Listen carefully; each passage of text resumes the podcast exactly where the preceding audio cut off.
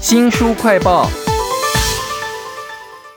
在推理小说史上，哈死者人数最多的是哪一本呢？我们要为您介绍这一本呢，死人蛮多的啦，是一个家族里头有五十六个人全都死喽。为您介绍书名叫做《姓司武的都得死》啊，请到了台湾推理作家协会的理事长东阳，东阳你好，主持人好，各位听众大家好。这个书名就很特别，我觉得司武很像是司马的感觉，就是好像一本武侠小说，结果不是哦。那这个姓司武的家族里头呢，有五十六个人一下都死掉了，有没有破什么推理小说的记录啊？诶，这个记录要查的话，可能不大好查，因为诶，推理小说那么多，台湾引进的或许翻译的当中，我有印象是，诶，一位美国作家叫劳伦斯·布洛克，他有一本书的书名叫。八百万种死法，八百万够多了哈。但他不是真的是讲说有八百万人死掉，而是他讲的故事的舞台是纽约，纽约的人口有八百万，那纽约有多少人，就有多少种死法。这有点带点哲学或是一种文学意涵上面的隐喻，这看书才知道。但有另外一位日本作家叫清凉院流水哈，他倒是写了一部寓言式的，也不是寓言，在故事当中有个角色说。今年在一千两百间密室当中，将有一千两百人被杀害，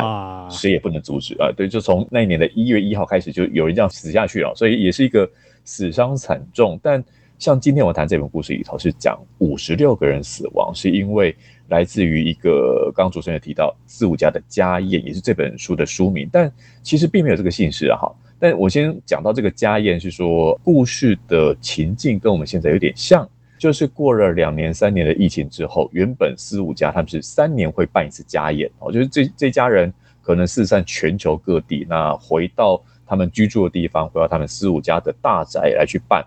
办席开六桌哈，席开六桌，其实你说人多也不多，因为这个四五家姓四五的人真的不多。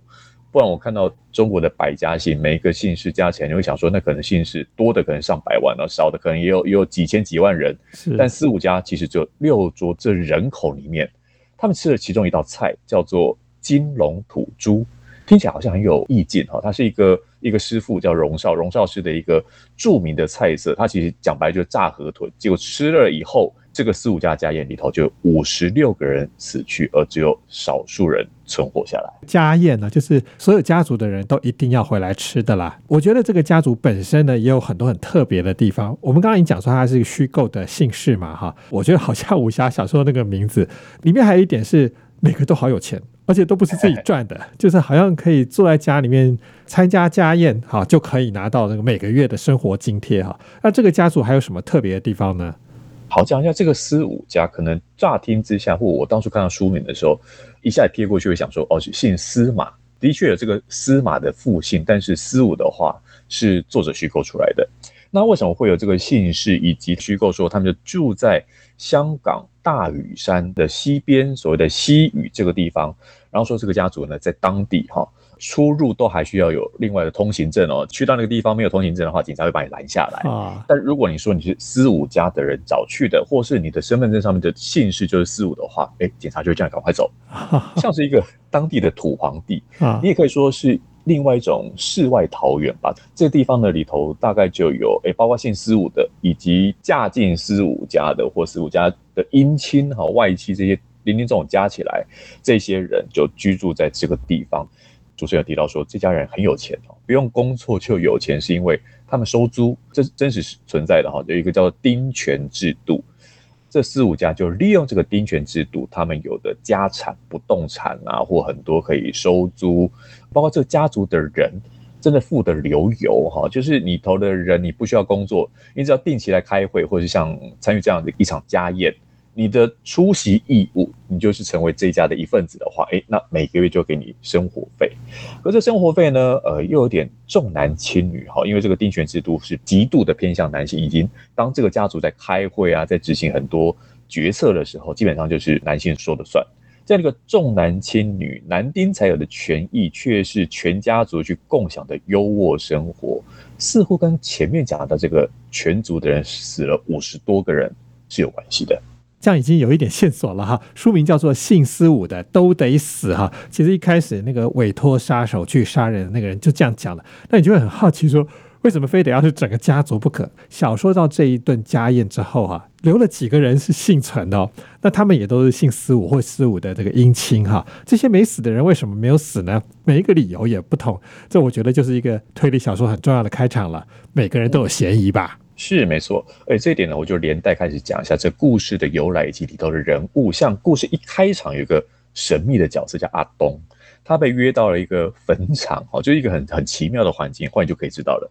阿东就是一个收钱办事的家伙，他收到一个 order，在故事当中用 order 这个这个英文字来去描述，说他接受这个委托是要把思武一家给灭门。那一开始就像我刚刚讲说，如果听到一个姓氏的灭门，那那要杀多少人呢？可是委托人中间人告诉阿东说，其实人不多，哈，就刚刚讲的五十几个，而且他们会同时聚集在一个地方，一口气把这些人干掉，似乎就没那么困难哈。所以呢，前头讲到那道菜。炸河豚这道菜，我们知道河豚有毒哈，怎么会有人傻傻去吃炸河豚呢？在故事当中就会描述说，哎，天然的河豚它在过生活的时候，体内会积累毒素，可是如果是在人工饲育的环境的话，就不会有这个问题。所以这一道菜之前也很多人吃过都没事，但为什么到了四五家的家宴就出事了呢？难道有人要他背锅吗？哎，那其实五十多个人死掉。有人活下来，活下来是谁呢？当天有他的理由是说，可能身体不舒服，不想吃炸的。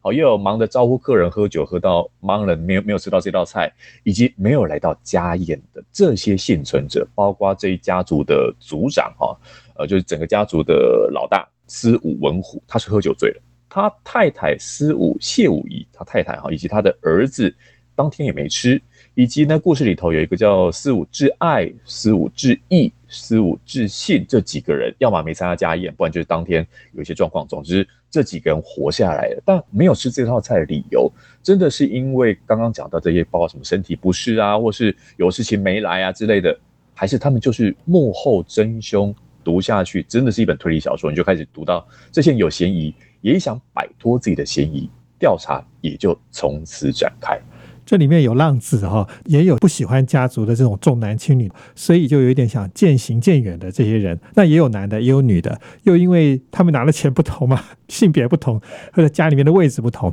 所以你会觉得他这个小说抽丝剥茧哈，就产生了很多可能性啦。这本小说呢叫做《性思武的都得死》哈，小说的背景也蛮有趣的，因为是疫情之后，而且当年的占领中环他也放进来了，又加了一些非常有香港民主运动的一些素材，比如说。有一个叫失眠的独立书店，因为一楼太贵了，所以就赶到二楼。二楼又太贵了，最后就赶到了十几楼，那么高哈，小小的书店谁要去呢？里面竟然还出现了一个社会团体哦，叫做土地公益研究组，跟四五家没有死的一个组长哈，曾经有过很特别的互动。那他们抗议的诉求是什么？跟这个组长的互动又牵扯出什么样的关系呢？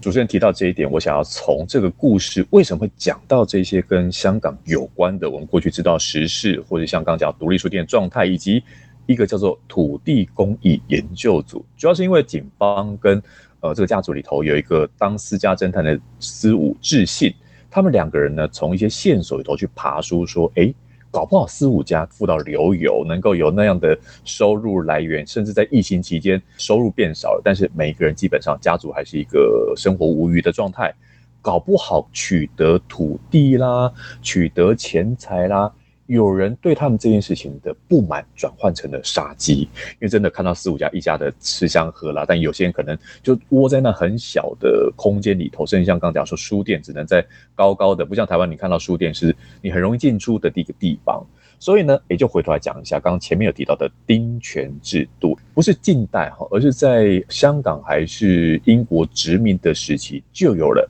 丁权的丁，就是加一点点那个丁。也就是讲男生那个男丁的丁，因为只有在原来居住在新界地区的原住民，不是台湾讲的那种原住民，而是 原本住家就住在新界的人们，